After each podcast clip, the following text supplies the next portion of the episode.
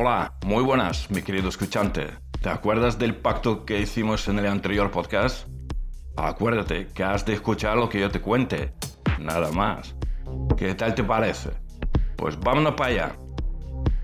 ¿Es posible un gran apagón? La escasez de energía y la subida de precios de la electricidad han ocupado los titulares en las últimas semanas. En ese sentido, algunos gobiernos se muestran preocupados por si se produce un gran apagón en Europa. El gobierno de Austria considera que se trata de un peligro real y ha empezado a preparar a la población para dar un posible apagón eléctrico. Así han lanzado una campaña para informar sobre cómo sobrevivir sin electricidad, donde instan a comprar velas, combustible, alimentos en conserva y agua potable. En una sociedad digital como la nuestra, utilizamos las nuevas tecnologías, Internet, las redes sociales de forma constante. Por ese motivo, nuestra dependencia de la electricidad es total y absoluta. Pero además, la electricidad también se utiliza para iluminar calles, escuelas, hacer funcionar los hospitales, activar la maquinaria en las fábricas. ¿Sí? Un apagón supondría un parón absoluto de la actividad y podría provocar graves problemas de movilidad y funcionamiento.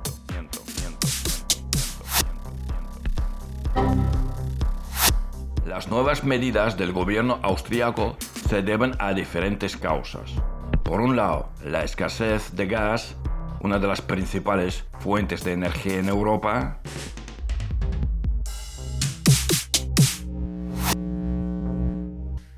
que ha provocado que varios gobiernos europeos compitan por asegurarse el suministro de energía. Como consecuencia, el precio de la electricidad ha marcado récords históricos. Vamos. Por otro lado, la escasez de microchips en todo el mundo. Vaya la tela. La pandemia ha afectado a la producción global de microchips. Unos dispositivos electrónicos que se utilizan para fabricar multitud de productos, desde ordenadores hasta móviles y coches. Por último, algunos sucesos de las últimas semanas se han sumado a la alarma, aunque no estén directamente relacionados con la falta de energía. La escasez de combustible y de algunos productos en Reino Unido, o la reciente caída global de redes sociales del grupo Meta, antes conocido como Facebook. Facebook dichoso,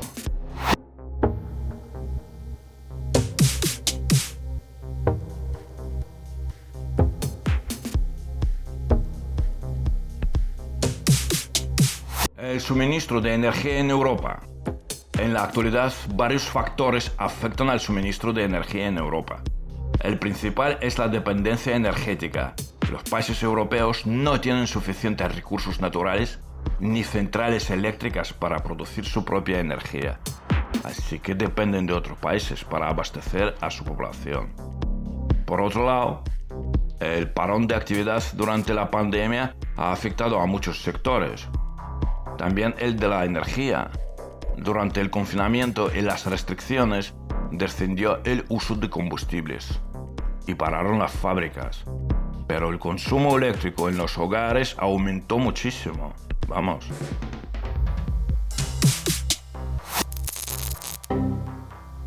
Esto ha provocado que algunos países hayan decidido posponer el cierre de las centrales nucleares para dar respuesta a las necesidades energéticas de la población ¿Habrá regalos suficientes esta Navidad? La escasez de suministros y materias primas también preocupa a fabricantes y comercios, que estos días han alertado de la posible falta de regalos para Navidad. Esta época es uno de los mayores picos de consumo y algunos productos suelen agotarse, especialmente juguetes. Este año el desabastecimiento puede ser mayor porque el sector sufre los efectos de la crisis del transporte marítimo. La mayoría de juguetes que compramos se fabrican en países asiáticos, como China, Taiwán o Corea del Sur, y llegan a Europa por mar. No obstante, actualmente los puertos están colapsados por dos razones. Algunos siguen cerrados por la culpa del coronavirus y otros no cuentan con el suficiente número de barcos y contenedores para transportar la mercancía. Como consecuencia, es posible que lleguen menos juguetes o que lleguen más tarde. A su vez, esto puede provocar un aumento de los precios. El problema de la escasez de materias primas y productos evidencia que vivimos en un mundo globalizado e interconectado.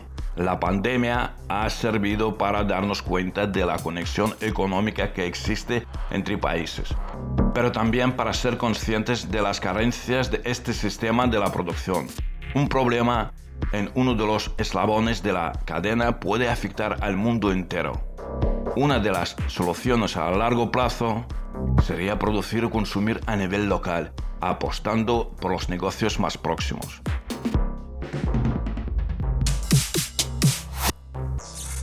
Bueno, dejando aparte el problema de apagón en sí, te quiero compartir las maneras necesarias de abastecimiento para la supervivencia. Cuando ocurra una catástrofe o un apagón, en los días en que vivimos es lo mismo. Bueno, allá va. Un conjunto de cosas que se complementan en su uso para sobrevivir o mantener la vida, y así. Tendrás que tener en cuenta qué necesidades tendrás para beber, comer, mantenerte caliente y atender cualquier problema de salud con un botiquín de primeros auxilios. Vayamos a hablar de un kit de supervivencia en sí para estar preparados ante un apagón energético.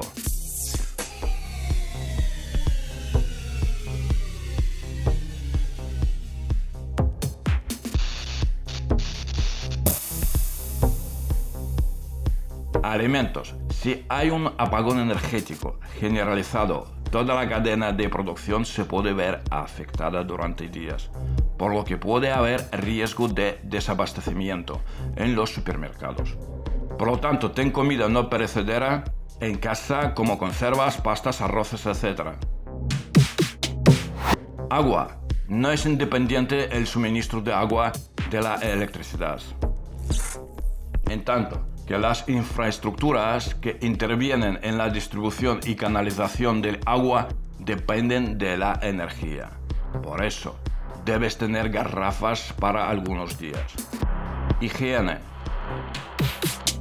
Haz acopio de productos como papel higiénico, gel hidroalcohólico, toallitas para asearte sin necesidad de gastar agua.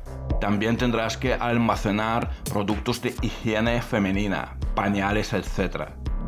Botiquín. Además de medicamentos básicos como paracetamol e ibuprofeno y las medicinas propias de los pacientes crónicos, debes tener un botiquín de primeros auxilios con tiritas, gasas estériles, vendajes adhesivos, tijeras, esparadrapo, algodón, yodo, cocinas portátiles de gas, tiene un hornillo portátil y una bombona de gas con la que abastecerlo. Si tienes chimeneas o barbacoas también te resultarán útiles en un apagón. Linternas y velas. Casi es lo primero de lo que echarás mano en caso de un apagón energético. Procura que tengan pilas nuevas en el caso de las linternas. Para las velas, ojo, te hará falta un mechero cerillas. Ropa de abrigo. Si hay un apagón en invierno, necesitarás toda la ropa de abrigo posible, como mantas, sacos de dormir, edredones, etc. Aunque tu calefacción funcione con gas, recuerda que muchos sistemas necesitan energía eléctrica para funcionar. Dinero. Rizando el rizo, un fallo eléctrico generalizado dejaría fuera de juego los cajeros automáticos, los datafonos, con los que pagamos con tarjeta, etc. Si puedes tener dinero en efectivo, mejor. Bueno, como se dice, apaga y vámonos.